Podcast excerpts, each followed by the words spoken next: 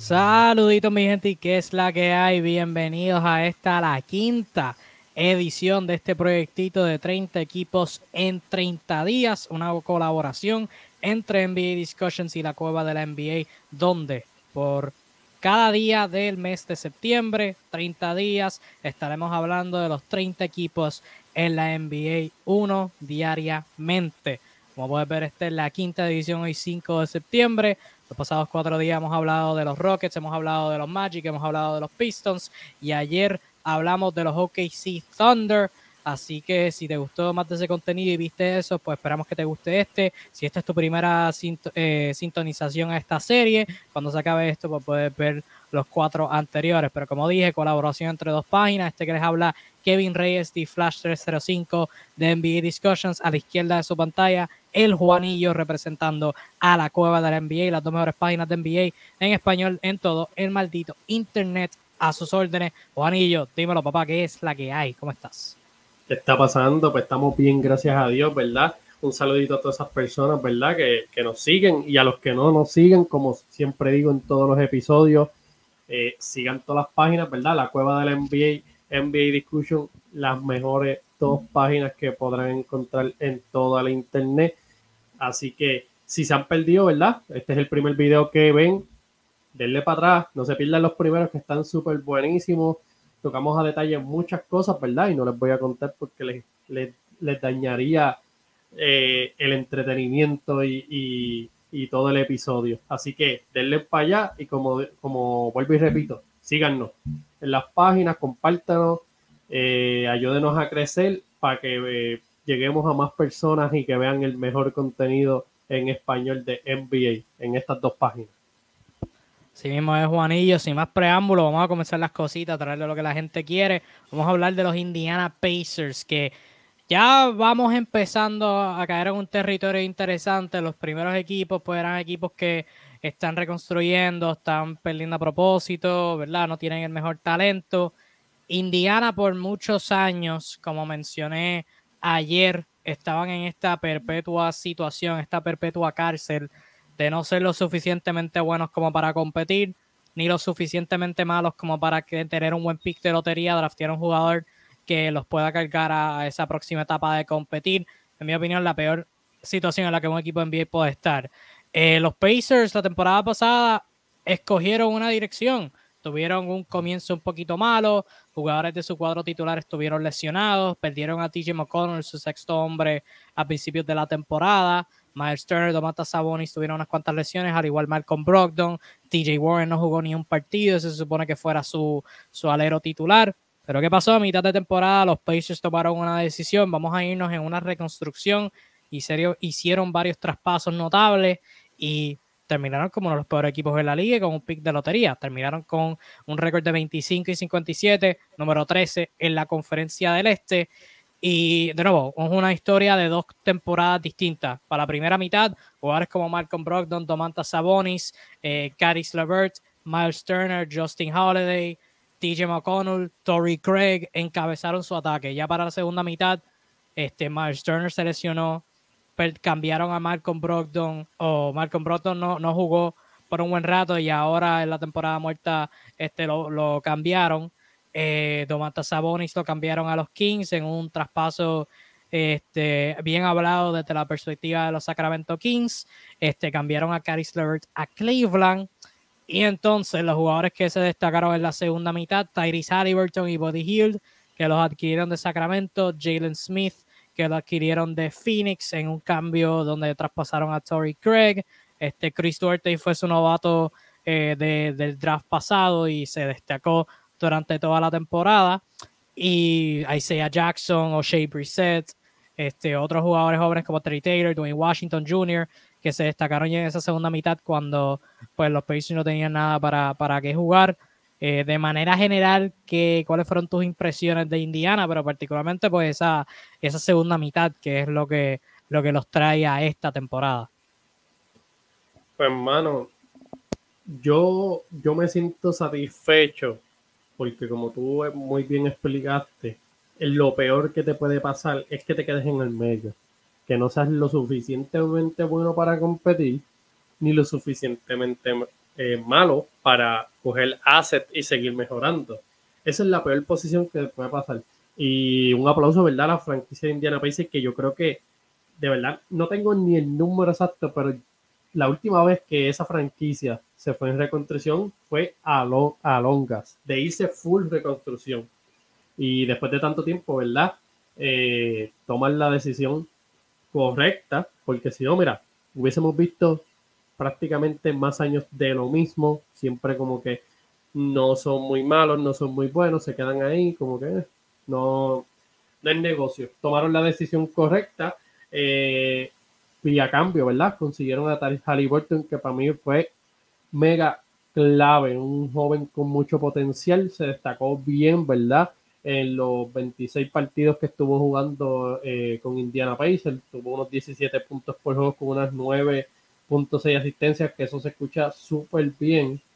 Eh, de los otros jugadores, ¿verdad? Que recibieron fue Buddy Hill, que jugó bastante bien también. Yo no creo que él sea parte del futuro eh, en esta organización. Pero dentro de todo, sí, el, simple hecho de que tomaron la decisión correcta en cuestión a su rumbo como franquicia, eso lo hace, ¿verdad? Ganadores. Y dentro de tú decir como que voy a, voy a empezar una reconstrucción, y que ya tú tengas en tu, en tu plantilla a Tari Halliburton y a Chris Duarte para comenzar esa reconstrucción, pues eh, pinta bien la cosa. Para contestar tu pregunta, la última vez que los Pacers fueron un equipo malo, este, la última vez que Indiana tuvo un que ganó, que la última vez que Indiana ganó menos del 40% de su juego, la temporada pasada ganaron el 30% de su juego. La última vez que ganaron menos de 40 fue en la temporada del 2009-2010, cuando ganaron 39% de su juego y se fueron con marca de 32 y 50. La última vez que ganaron menos del 35% de su juego fue la temporada del 88 y 89.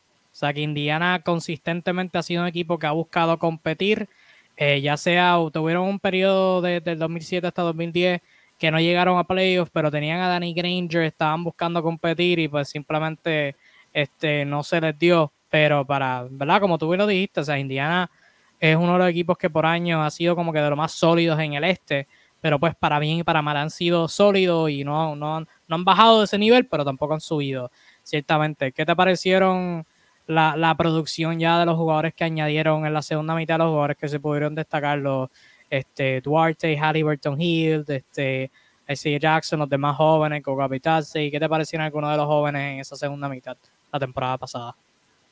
A mí me gustó lo que vi, especialmente, ¿verdad? Por no hablar todo de, de Halliburton, porque ya él venía con auge eh, de, ser un buen jugador en Sacramento, pero el, lo que se vio acá, ¿verdad? Fue aún mejor.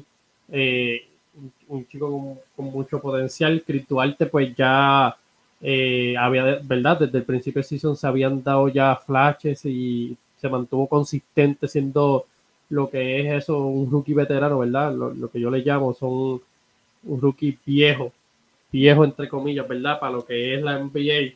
Y vino a aportar desde el primer día, se ha mantenido consistente, es parte del futuro, me encanta, ¿verdad? Lo que veo. Eh, por los otros jugadores, otro que quiero mencionar, ¿verdad?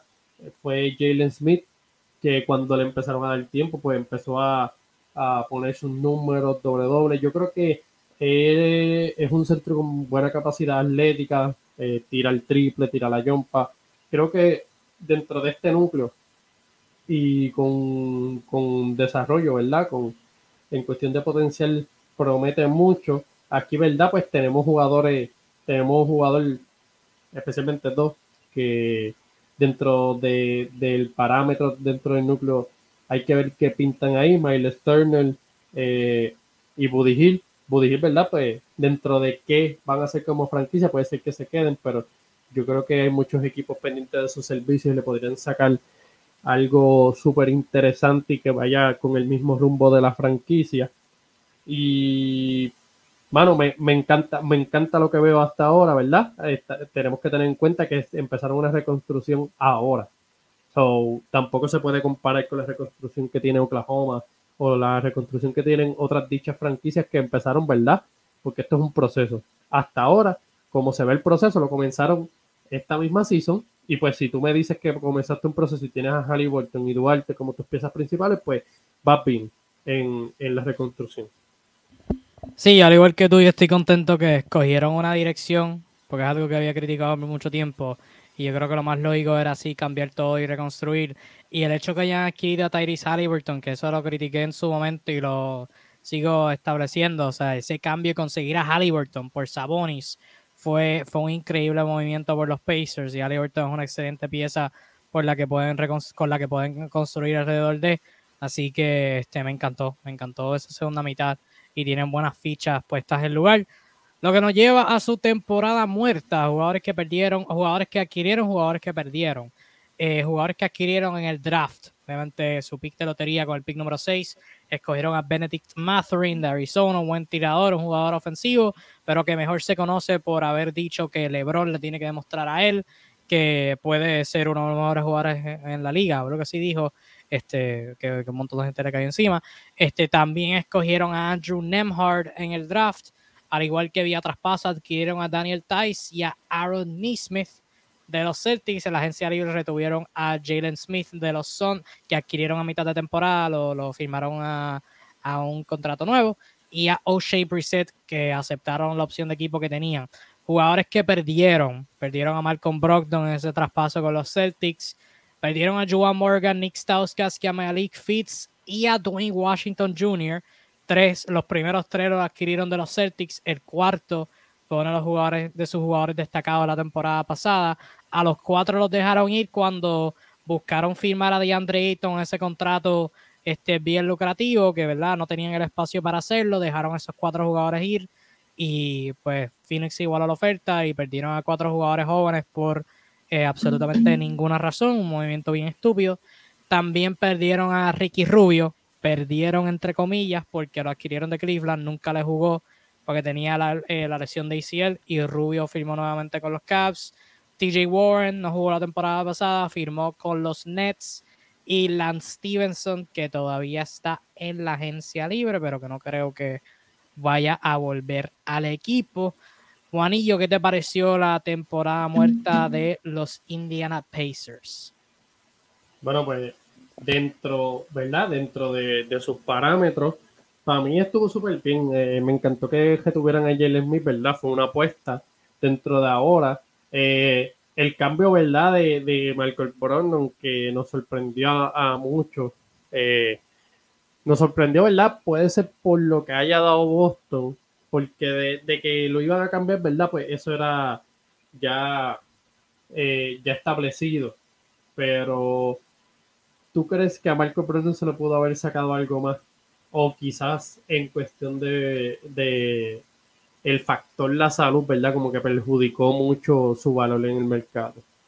Sí, eso fue. Eso, eso, eso fue. Este, demasiado de, de problemas de salud y yo creo que Brogdon realmente ese rol de primario lo, afectó. Yo creo que Brogdon no tiene la, calidad para ser un, alguien que un creador primario. Yo creo que un rol como el que tuvo con Milwaukee eh, a principio de su carrera y el que va a tener ahora, asumiendo el que va a tener ahora con los Celtics, creo que es mejor para él. Ese rol primario, pues, ah, o sea, tiene un buen tiro de afuera, tiene un buen manejo de balón, tiene buen IQ, pero este como que fuera de eso, quizás la rapidez a veces es un problema y eso quizás le preocupa a algunos equipos y obviamente la lesión. Yo creo que, o sea, consiguieron como a siete jugadores a, cambio de él, ¿sabes? Que este, no fue que como que no adquirieron casi nada. Este, quizás los jugadores no son lo mejor del mundo, quizás había mejores ofertas ahí en el mercado, quién sabe, pero yo creo que consiguieron bastante. Creo que consiguieron bastante en el mercado. Yo, a mí lo que me pareció estúpido fue como te dije, dejar ir a cuatro jugadores por quizás firmar a DeAndre Ayton. Y yo creo que primero no había necesidad de buscar firmar a DeAndre Ayton. Y no cuenta como una edición porque Phoenix igual la oferta. Pero si ya tienes a Miles Turner, ¿para qué vas a buscar a DeAndre Ayton? La única, la razón lógica que le veo a esto, y quizás este es algo que, que sea, que es una teoría, es que quizás querían demostrar que todavía están dispuestos a gastar dinero sea, porque la temporada pasada, cuando primero salió que iban a buscar reconstruir, este, la, la el argumento es que su dueño es alguien viejo, este, que ya está en edad bien avanzada y que, ¿verdad? Todo es competir ahora y que lo que quiere es una, es una reconstrucción corta y volver a competir inmediatamente. No sé si buscar firmar a Dayton era para demostrar que todavía pueden gastar dinero y si realmente estaban dispuestos a tener a Ayton en la plantilla. Pero eso dejar ir a cuatro jugadores con potencial, especialmente Washington Jr., que la temporada pasada que estuvo con ellos eh, le jugó muy bien a Indiana, o sea, promedió unos 10 puntos, 40% del campo, 48 juegos. O sea, fue un jugador súper decente con ellos, que puede ser un buen tercer armador de, ellos pa, en el equipo. Y lo único que, tiene ahora mismo son 22 años, este, 21, 22 años. O sea, no había necesidad para dejarlo ir. Este, eso fue lo único. Eso fue lo único que no, que no me gustó eh, de su agencia libre, pero por el contrario, pues el draft fue bastante sólido. Este, contrario a lo que mucha, mucha gente puede empezar, este Mathering es un muy buen jugador, como demostró en Summer League, que les va a dar buenos minutos, pero eso de, dejar ir a, esos cuatro jugadores por, por buscar por buscar firmar a Ayton o firmarlo, hacer el aguaje, no sé, eso fue lo único que no me gustó. De resto me da igual. O sea, no veía a Indiana como un equipo activo en la agencia libre. Sabes que no. Me da igual. Pasando ahora a proyectar su cuadro inicial. E Indiana no tiene alguna misión significativa. Este, Miles Turner entiendo que va a estar está saludable desde hace buen rato. Eh, TJ McConnell volvió al final de la temporada. De resto, eh, tienen, no tienen ningún otro otra interrogante sobre salud. Así que Juanillo, cuadro inicial del día 1 este, de los Indiana Pacers para ti. ¿Cuáles serían los cinco? Bueno, los cinco, empezando, ¿verdad? Por el point guard Halliburton, shooting guard Chris Duarte, small forward, pues tengo a Buddy Hill, eh, power forward Jalen Smith y centro Miles Turner, ¿verdad? Eh, esto teniendo en cuenta Benedict Maturi, ¿verdad? Jugó point guard a pesar de que mide 6'7". So, posiblemente, quizás puede ser que, que en algún momento traten de usarlo, ¿verdad? Como un shooting o un small forward, eso habría que, observarlo más adelante, pero hasta ahora, pues lo tendría del banco. Eso es así. Yo, de los cuatro, de los cinco, tenemos cuatro iguales. Sigo teniendo a Halliburton, a Hill, a Duarte y Mathering desde la banca. Turner es el centro. Aquí estamos grabando esto el 15 de agosto, la versión original. Este, si hay algún cambio de Miles Turner, pues no estarás viendo esto y si lo estás viendo, pues no pasó nada hasta el 5 de septiembre, pero este, por el momento ese sería el centro inicial.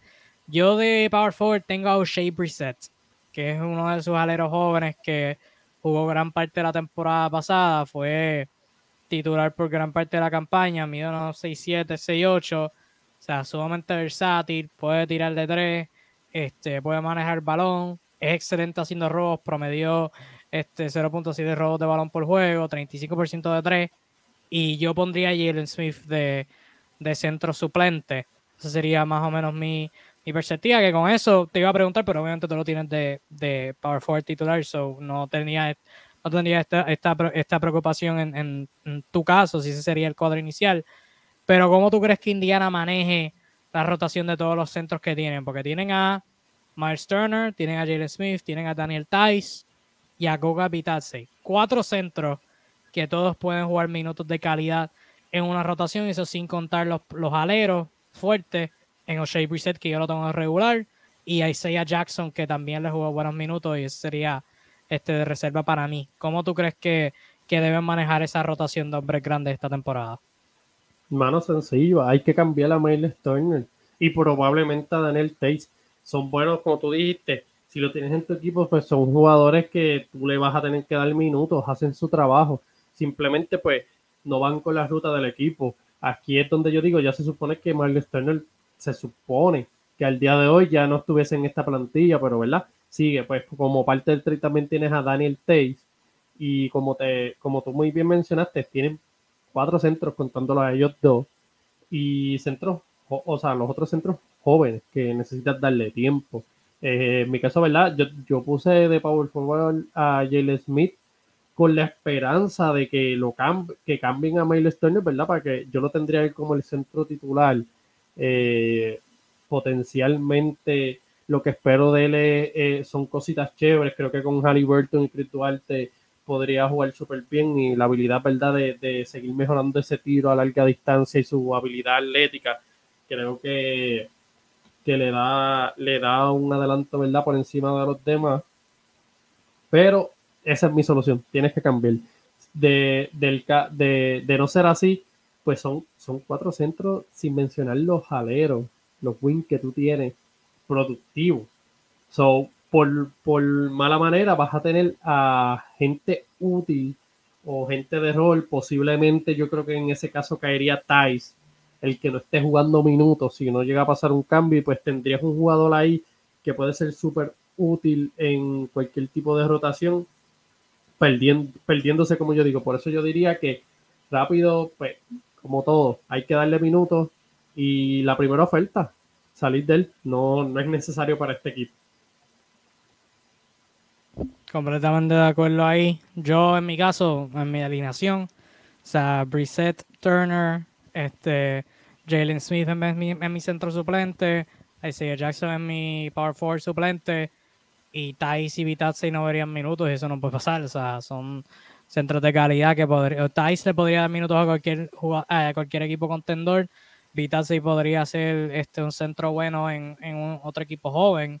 Este que pues no, no qué harían en ese caso, pero de resto yo creo que es una, una, una alineación bastante straightforward. De todos los equipos, yo creo que es el menos que tienen ahora mismo jugadores, porque de todos los equipos, yo creo que es el único que no tienen un contrato two-way, o sea, no tienen jugadores firmados a contratos two-way, no tienen jugadores como que, que firman para training camp nada más, y eso en gran parte se debe a, a los jugadores que dejaron ir eh, buscando adquirir a DeAndre Ayton, porque ahora mismo solamente tienen 14 jugadores bajo contrato y eso es bien poquito a esta altura. O sea, usualmente la, muchos equipos tienen 16, 17 a esta altura, contando los two-way, que son jugadores que pueden jugar G-League y NBA en la temporada. Este, los Exhibit 10, que son de G-League, que están invitados para Training Camp, sea, para, para competir eh, en, Training Camp. Pero ahora mismo todos los jugadores que tienen en, en su, perdóname, que tienen bajo contrato, son jugadores que o jugaron la temporada pasada o los adquirieron en el draft. Y esta es su primera temporada. Pero no tienen, o sea, todos los jugadores que ahora mismo tienen están en su, en su roster de NBA, que es como que difícil medir fuera de eso, porque este, o sea, los cuatro titulares entre Turner, Duarte y Hill, Halliburton están sembrados. Power forward entre Bissett, Smith, Jackson, como lo quiera jugar. Matherin, Neesmith de suplente, lo que sea que pase con los centros y ya es como una alineación bastante straightforward y ya bastante sencilla de descifrar. Ahora pasando a lo que es un poquito más tricky de descifrar, predicción de récord y como hemos este, dicho pasadas ediciones, no vamos a predecir un récord exacto, vamos a dar dos alternativas, el mejor y el peor caso para, para cada equipo, en estos primeros equipos que están reconstruyendo, lo dejo interpretación. Juanillo, ¿cuál sería tu mejor y peor caso de los Indiana Pacers para esta temporada? En el mejor de los casos, yo los tengo eh, tres en su conferencia, solo por encima de Orlando Magic y Detroit, que es el caso menos probable que tengo. Claramente sería que se escocote más eh, Detroit Pistons y Orlando Magic, no sería como que por darle crédito a que este equipo no creo que tenga el talento, ¿verdad? O el talento desarrollado para competir. Pues en el peor de los casos, de los casos, y el caso más probable, ¿verdad? Es que queden últimos en la conferencia. Yo creo que entraron full reconstrucción. Lo más probable haya algo flow Oklahoma, tipo tanqueo. no me sorprende. Aunque yo creo que esto no es necesario. Yo creo que después, ¿verdad? Dependiendo si, si cambian a Miles Turner y a Buddy Hill, que yo creo que tienen que ser de las prioridades en esta temporada. Si los terminan cambiando, yo creo que pueden perder sin sentar a, todos sus jugadores. Yo creo que tú miras ahora mismo cómo se, cómo se proyecta la plantilla y pues no creo que ganen muchos juegos, ni aunque quisieran. Pues fíjate, yo soy un poquito más, un poquito más optimista sobre Indiana.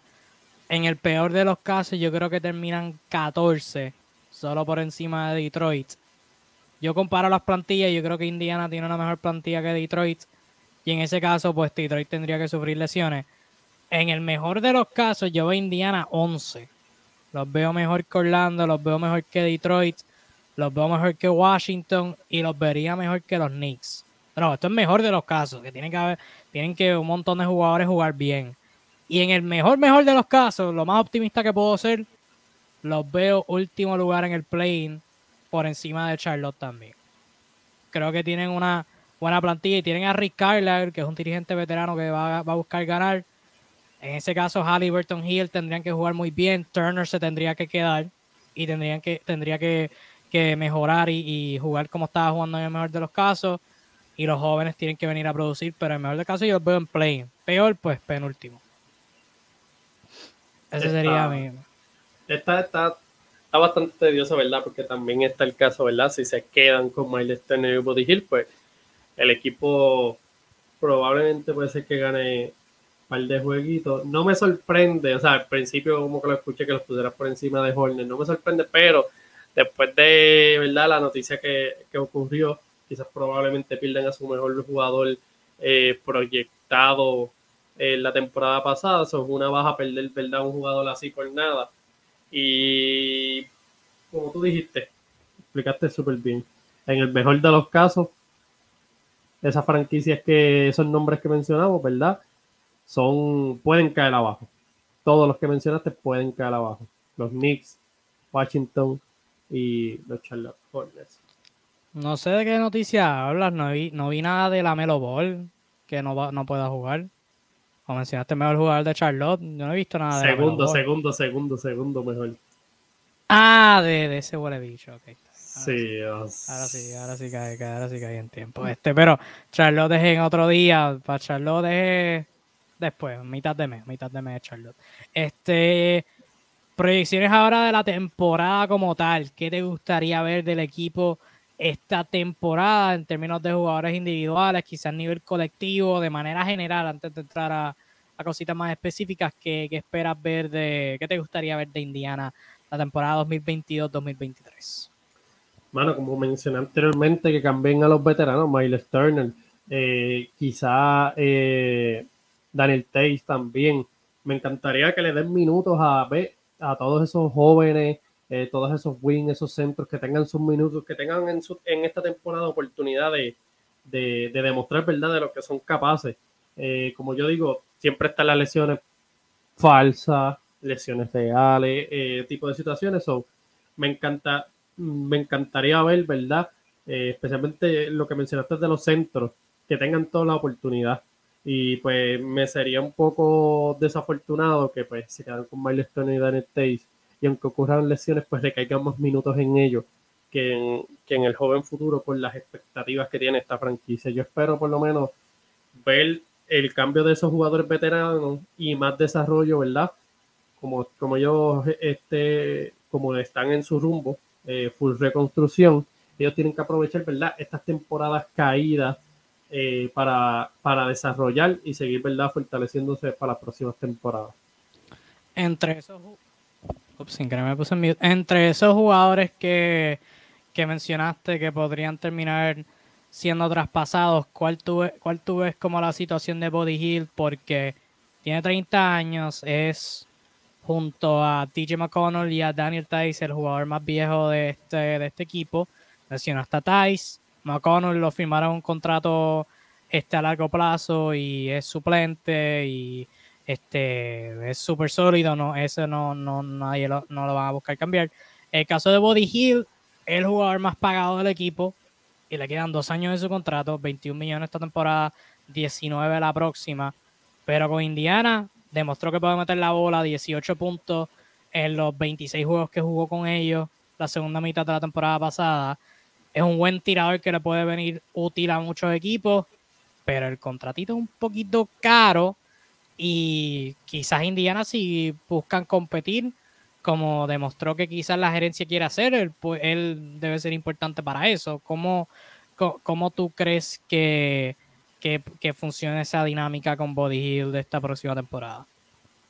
Claro está, ¿verdad? Hay que ver qué rumbo y, y como tú mencionaste, si de verdad el dueño pues quiere que, o sea, quiere hacer una reconstrucción corta, pues probablemente tú lo puedas dejar porque todavía está en sus 30 años, es un jugador súper productivo, en ningún momento, ¿verdad? Yo he dicho lo contrario, lo tienes asegurado por dos añitos.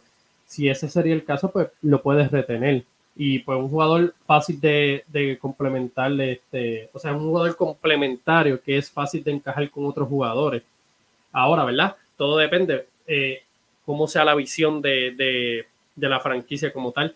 Si ya es una reconstrucción, ¿verdad? Sin desesperación y lo hacen paso a paso, pues yo, yo estaría por cambiarlo. Eh, tiene un contrato elevado, pero es productivo y es súper importante para estos equipos que están buscando esa pieza que les falta para quedar campeones o, o, cierto jugador, porque el tipo de jugador como él, esos tiradores natos, eh, eficientes, pues ya saben, los Lakers están muriéndose, ¿verdad? Por buscarlo, eh, entre otros equipos. Yo aprovecharía. Creo que pueden haber buenas ofertas, eh, al igual que por Miles Turner. TJ McConnell, por lo, lo, más probable pregunten por él, pero como tú muy bien mencionaste, está en un contrato súper cómodo, que gana son 8 millones, eh, el año que viene 8 millones 700 mil y el último año pues serían 9 millones, está en contrato súper bien y es un veterano súper útil, le han dicho que es un buen compañero también, son eso, ese tipo de veteranos son los que te hacen falta, ¿verdad? Eh, para ayudar a esos jóvenes, yo por lo menos no, no tengo en mis planes, ¿verdad? O pienso yo que, que los Indiana Pacers no tendrán en sus planes cambiarlo, pero enfocaría. Y el primero que debe ser cambiado, pienso que sería Miles Turner.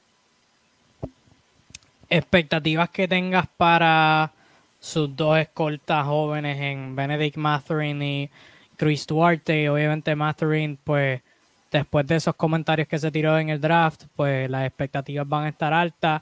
Jugó muy bien en Summer League. Un montón de gente, pues quizás no ve Summer League, pero Matherin se destacó en Summer League con su tiro de afuera y su habilidad de anotar. Eh, ese primer juego que juegue contra LeBron, pues va a ser bien interesante por, por, por los, los comentarios que hizo.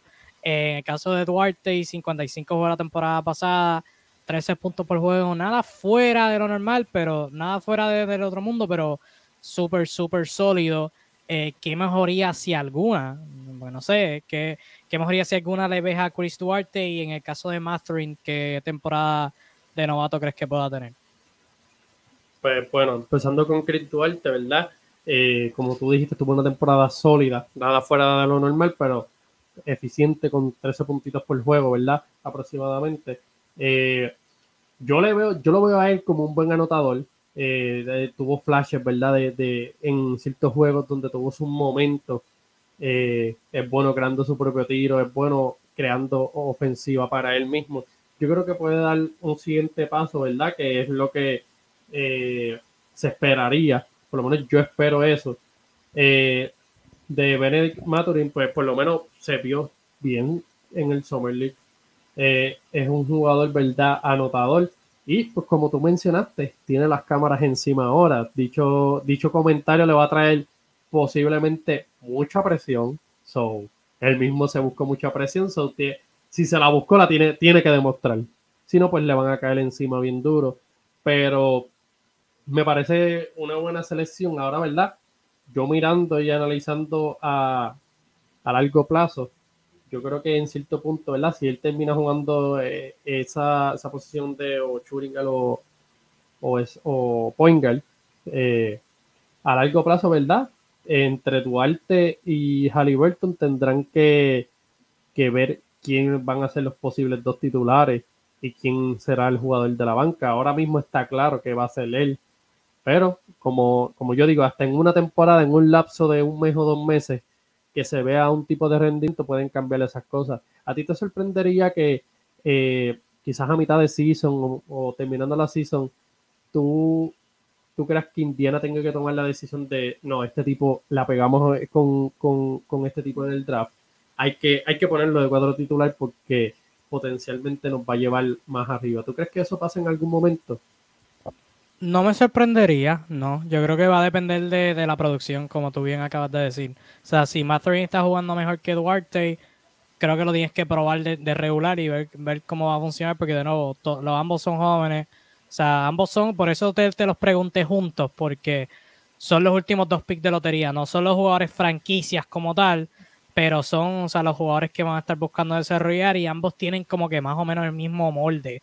O sea, son escoltas que vienen a anotar. Quizás Duarte es más pasador, Matherin es mejor tirador, pero Duarte tiene un poquito más de, control en su, juego. Este, no me sorprendería. Pues yo creo que Duarte va a empezar de regular, como tú acabas de decir, porque es el que jugó, el que ha demostrado que puede, jugar. Pero no, no me sorprendería que, cambien y que quizás cambien otra vez. Quizás ponen a Matherin, quizás Duarte y mejora desde la banca y cambien otra vez. No me sorprendería, obviamente, si cambien a Hill, pues el que está en la banca se movería al cuadro inicial. No, no me sorprendería para nada. Para nada, va a depender de la próxima. Em, un jugador que me tiene bien intrigado en este equipo fue pick de lotería de los de tus Celtics eh, hace dos temporadas. Aaron Neesmith, que fue pick 14 y le veían ese potencial de ser un jugador 3D, era buen defensor, quizás el tiro de tres lo podía incorporar en su, en su juego y iba a ser una pieza bien importante para los Celtics. Eh, pero las últimas dos temporadas y ahora va a estar jugando en Indiana porque lo cambiaron por Brockton. Jugó 46 partidos como novato, 52 como sophomore, segundo año. En su segundo año jugó más juegos, menos minutos, empeoró los porcentajes de todas las áreas. O sea, de, novato tiró 37% de 3, de segundo año, mismos intentos por juego, 27% de 3, o sea, bajó 10% en su eficiencia, 3 puntos, 4 puntos en su temporada de segundo año y novato respectivamente, 43% de campo, 39% de campo en su primer y segundo año respectivamente. En Indiana va a tener minutos, eso sí lo tengo seguro. O sea, va a tener sus minutos como, como reserva, en la rotación consistentemente, va a tener sus 20, quizás 25 minutos por juego. ¿Qué, qué, tú, ¿Qué se puede esperar de él? O sea, va a dar el salto con, con, la, con la seguridad de que tiene minutos asegurados va a jugar mejor o crees que a este punto pues es este jugador inconsistente eh, que, ha sido? Para mí va a mejorar. Yo, yo pienso que es bien difícil tú establecerte eh, en un equipo de los Boston Celtics que ya pues tú, tus tiros son tiros contados, tú no vas a tener mucha, mucha opción de tiro, o sea, tienes minutos bien limitados eh, él sí demostró porque todavía pues tiene la actitud eh, defensiva, eh, por lo menos la agresividad, ese es ese jugador. en cuestión de los tiros, yo, yo creo que sí es un buen tirador. Yo creo que con, más tiempo, ¿verdad? Más, más intento al canasto, más consistencia en tus minutos, yo creo que va a traer consistencia en, su porcentaje de tiro. yo sí tengo esperanza, ¿verdad? Que en esa franquicia con, con con el aumento de, sus minutos aumente su producción y, y mejoren de manera significativa su promedio, eh, su, su, porcentaje de, de field Para mí va, a ser una promesa interesante que, ¿verdad? En el mejor de los casos puede ser un jugador de rol eh, clave para un equipo campeón, ¿verdad? Si, si, si mejora, ¿verdad? Esos porcentajes siendo un buen jugador defensivo, ya tú sabes que esos jugadores de rol valen oro en esta liga. Yo concuerdo 100% con tu análisis. Yo creo que, como tocabas de decir, o sea, cuando tienes los minutos contados y los tiros contados, como tú traes esta colisión, es bien complicado tú tener esa confianza. En Indiana va a tener los minutos. Asumo que, que Rick Carlisle le va a dar la confianza y creo que va a mejorar. No va a estar en los doble dígitos ahora de la nada. No, no creo que vaya a dar un, un salto así que esté en competencia para el mayor progreso del año pero sí va a mejorar 5 o 6 puntos de su promedio, va a aumentar esa cantidad y va a ser un poquito más consistente, eso sí, yo también lo veo. Y le veo una, una gran temporada a Tyrese Halliburton también. Este, Halliburton, cuando Halliburton tuvo unos juegos la temporada pasada antes de ser cambiado, donde estaba en Sacramento y Diaron Fox no estaba jugando y él tuvo, le dieron las llaves para ser el armador titular porque él estaba siendo titular, pero era con Fox. O sea, que quizás se turneaban, Fox manejaba más el balón. Em, pero esos juegos que Fox estuvo fuera a mitad de temporada antes de ser cambiado, Burton estuvo, bien eficiente, estaba promediando unos 20 puntos como nueva asistencia por juego, o sea, jugando súper brutal, se estaba destacando su playmaking y toda su habilidad. Cuando fue cambiado a Indiana en 26 juegos con ellos, 17 puntos, 9 asistencias, 1.8 robos por juego, 50% del campo en 2 intentos por juego, 41% de 3, 5 intentos por juego. Jugó bien brutal en Indiana, creo que va a mejorar aún más. O sea, esta temporada lo veo, de verdad lo veo en 20 puntos de asistencia por juego. O sea, lo veo jugando súper, súper bien y los porcentajes no creo que van a, van a bajar drásticamente le tengo altas expectativas a Halliburton esta temporada que viene y su carrera entera. Este, pero esta temporada que viene lo veo, lo veo subiendo su producción y jugando bien, bien brutal. ¿Tú le tienes expectativas similares o cuál, cuáles serían tus expectativas para Halliburton esta venidera temporada? Me causa gracia porque predijiste lo mismo, exactamente la misma línea. Yo, yo, le tenía 20 puntos con 10 asistencias. Así mismo. Eh, como tú muy bien dijiste, porque te digo, yo voy a repetir prácticamente lo que tú dijiste. Eh, en ese momento, exactamente ese momento donde Sacramento, ¿verdad? Y Alonso se lesiona y le dan como que, como tú dijiste, la llave de llevar al equipo, pues tuviste cómo él mejoró y cómo el equipo se veía mejor. Que no es solo poner, ¿verdad? Lo, lo que se llama, ¿verdad? Como estadística o, o, juego individual. Eh, fue cómo, cómo aumentó su producción y cómo el equipo se vio mejor. Eh, yo creo que en ese cambio, vuelvo y repito, Indiana Pacers hizo la movida clave eh, por, el, por la otra franquicia, ¿verdad? Después hablaremos. Yo tengo, ¿verdad? Un par de cosas que hablar, pero eso será en un episodio más adelante. Eh, yo le veo mucho potencial a, a, a Yo creo que sí, va a dar el salto, va a estar entre 20 puntos, 10 asistencias y va a ser candidato para All-Star. No creo que termine siendo, ¿verdad? Porque eh, hay que. Tienes que enamorar a mucha gente. No creo que Halliburton todavía tenga ese fan base como que para enamorar mucha gente para el All-Star, pero va a estar considerado para, para ser de los jugadores del All-Star.